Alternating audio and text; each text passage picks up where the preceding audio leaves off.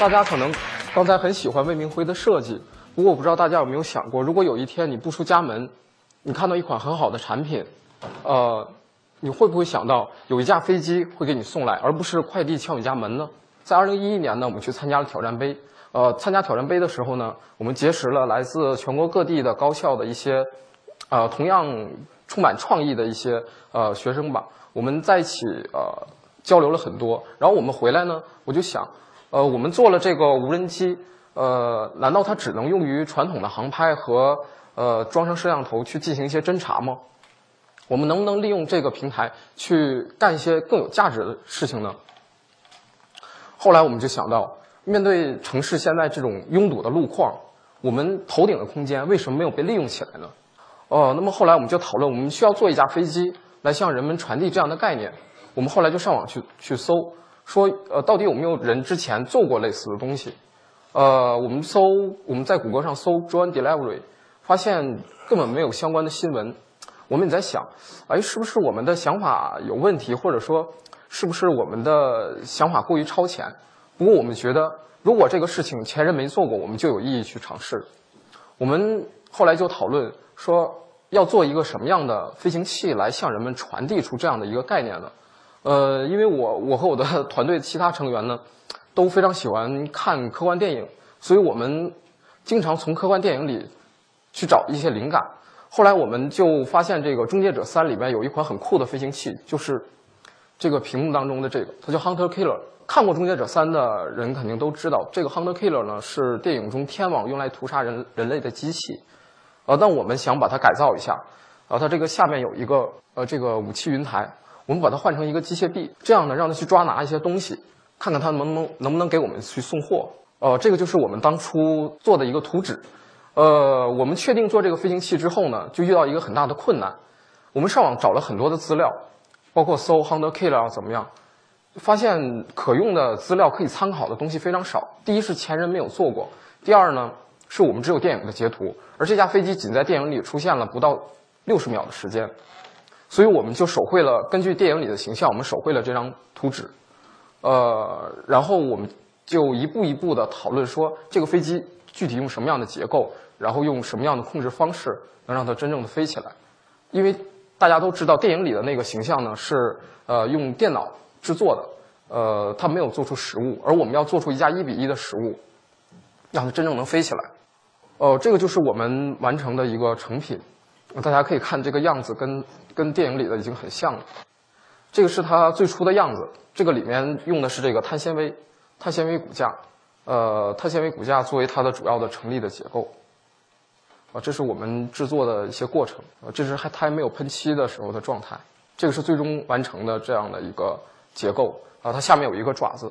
我给它这加了一个爪子，可以拿一些东西。这个是到了试飞阶段，到后期试飞阶段呢，我们面临了很多问题，尤其是哈尔滨的天气，大家可能也都知道，非常的寒冷，尤其到了冬季。呃，就是说，它这个电池还有里边的飞行控制板都对温度非常敏感。我们一开始拿去试飞的时候，刚一拿出去，飞行控制板就停止工作了。然后呢，电池呢？呃，效率也下降的非常的快，所以我们后来就想了一些办法，呃，用那种给人用的那种热贴，然后贴在那个各种有用的这个器件上，然后呢，电池出去飞之前呢，也需要预热，就这样呢，我们完成了呃一系列的试验，可以说是在一个多月内进行了密集的这样的试飞，最终将参数调的比较合适的，然后能达到一个比较好的飞行效果。呃，后来呢，我们做完这架飞机的时候呢，呃，联系到了这个两千零三年参与制作呃《终结者三》电影的这个视觉特效总监 Peter 先生。这架飞机就是当当初他领导的一个团队呃设计的这样的一个形象。他在看到我们的作品之后，感到非常的惊讶。其实，在给他发邮件之前，我还有一定的顾虑，我觉得他会不会想说：“哦，你们中国人又山寨我们的东西了。”我确实有这方面的顾虑。可收到他的回信的时候呢？我觉得我们团队所付出的一切努力都没有白费，我们得到了他的充分肯定，然后说，嗯，他说我们保持联系以后，呃，看看大家有没有什么新的想法，这是我非常感动的一件事，嗯，还有我想说，这架飞机的确了凝聚了我们团队很多成员的心血吧，在一年多的时间里面，我们真的是很很苦逼，可以说，呃，别人去看跟女朋友看电影去了，我们在坐飞机；别人在刀塔，我们在坐飞机；别人去打球，我们还是在坐飞机；别人在打飞机，我们还是在坐飞机。就这样一年一年的时间里，连制作带试飞，我们终于把它把这个概念传递出来了。那么在之后呢，我我又跟就是在这架飞机呃已经完成调试，已经完成了这个视频的制作的同时呢，我跟团队的其他成员呢也在商量，我们说，如果想做好这件事，我们一定要有一个严谨的方案，而不是这样这样一架比较科幻的飞机，我们应该怎么去做呢？然后我们上网查了很多资料，发现之前并没有人做过类似的事情，所有的东西可能需要我们通过我们自己的想象去完成。呃，所以我们就提出了一套较为严谨的一个方案，较也是较为可行的一套方案。这套方案由三个系统组成，一个是可以自主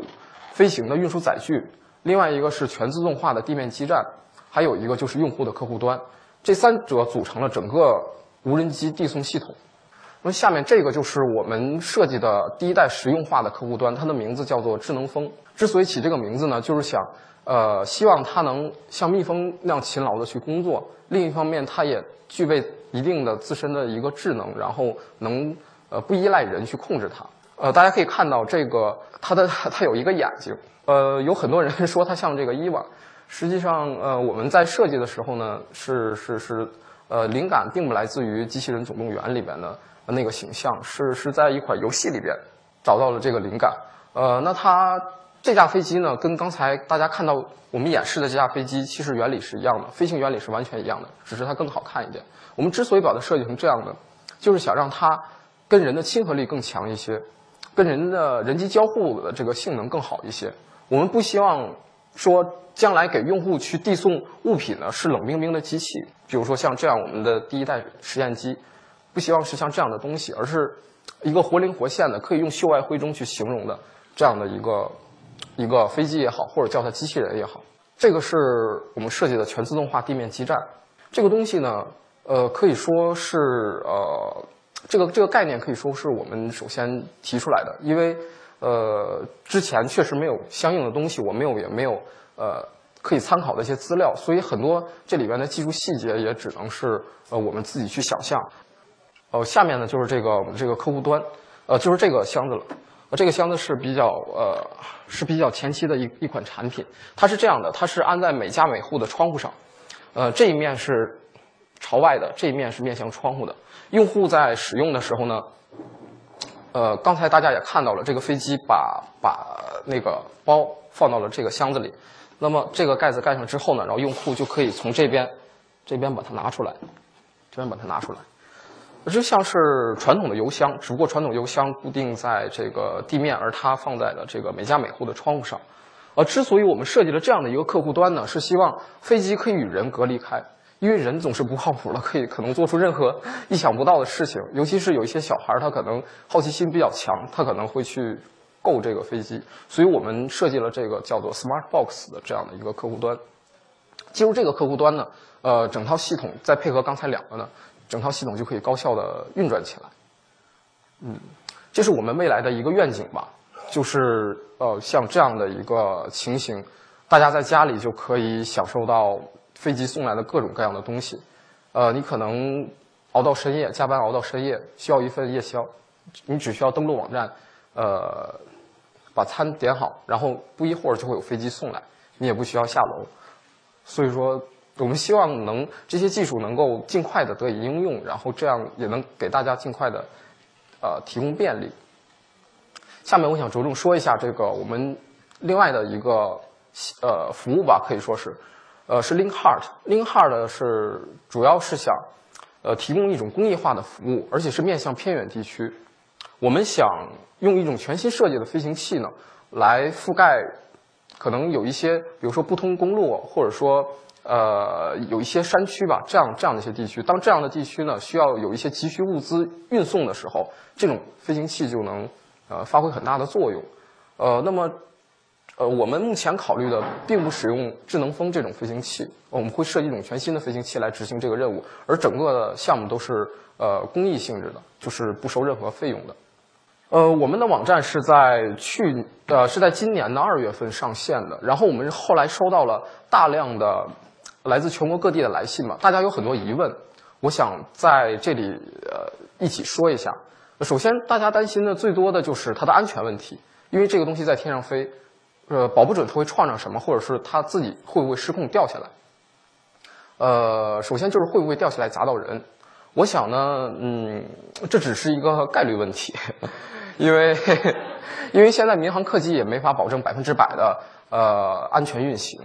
我想说的是呢，新技术一个新技术的出现，呃，往往会尤其是在前期，往往会给人们带来一些麻烦。但随着一些呃新技术的提出，新技术的加入。呃，新全全新领域、全新的或者说全新的一些方式，带给人们的麻烦会越来越少，带给人们的便利会越来越多。那么我们在安全性这方面的考虑是这样的：我们有呃基于主动安全和被动安全的相关的技术，目前这些技术也正在申请专利。呃，这些技术也是首次被应用在无人机或者说多旋翼飞行器上面。呃，我们是想这样，就是说通过主动安全。呃，有效的避免它跟一些障碍物的碰撞，通过被动安全使它完全失控坠落的时候，万一砸到人，使它产生的伤害降到最小。呃，另外一个就是另外一个安全就是 飞机的安全，或者说货物的安全。呃，别我呃运送了一个很很很重要的东西，结果飞机也丢了，货也丢了，这就得不偿失了。呃，有人我看网上有人说说，哎，用弹弓就可以把它打下来，用气枪打，用竹竿捅。呃，其实可能大家并并不了解这个飞行器吧，呃，或者说并不了解我们所做的东西。其实不是想像大家想象的那么简单，那么呃，这东西那么容易受到攻击。其实我们比起这些，我们更加担心的是这个采用用类似于电子战的方法，比如说伊朗俘获美军的无人机。呃，那我们想说的是，我们肯定是呃要在数据链安全这方面下很多功夫。但是，一旦我们的飞机呢被别人俘获了，呃，我想说，我们飞机会送给送给他，但是呢，他需要告告诉我们漏洞在哪里。呃，另外，大家很关心的是这个价格问题，就是屌丝能不能用得起？呃，目前呢，以我们的这个架构来讲，它的这个。呃，成本是大约三毛钱一公里，任务半径是十公里，也就是说成本最远也就是三块钱。那么，呃，现在人人的成本怎么说呢？是在不断提高的，尤其是在国外，你订个披萨还要给那个人送个呃给他小费，所以说它的这个速度优势还有它的这个呃成本优势，呃，应该还是很明显的，并不像大家想象的那么昂贵。还有就是 政府的问题、法律法规的问题，这很重要。大家知道这种东西既然能能送能送披萨，也能发传单，政府可能非常担心这件事情。呃，不过呢是这样，我们前期我们前期的想法是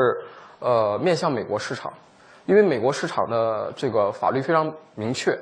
呃，去年二月份奥巴马签署了一项法案，要求 FAA，也就是美国联邦航空管理局，在二零一五年。允许无人机商用化，也就是在那个时候，美国会出现一系列基于无人机的呃新的应用的出现。我们想在那个时候，如果我们能掌握相关的技术，你一定会到美国市场加以尝试。当然，也不排除在国内小规模进行运营的一些想法。我们这次演讲回去，很有可能就会在我们学校首先呃提供这样的服务——无人机送餐服务。呃，最后我想说，可能这项技术听起来比较新，大家感觉可能遥不可及。但是我想说的是，呃，我们在这个全新的领域去探索，呃，去总结一些经验，呃，也走了很多弯路。我们想，我们的后人如果谁能来，呃，做这件事，可以站在我们的基础之上来把它做好，或者说，嗯，我们能也能起到一个抛砖引玉的效果。呃，我想说的是，我们的团队会在这个领域内不断的去研发，不断的走下去。呃，也许在未来有一天，大家在家里品尝着无人机送 送来的美食的时候，还能再想起我们吗？谢谢大家。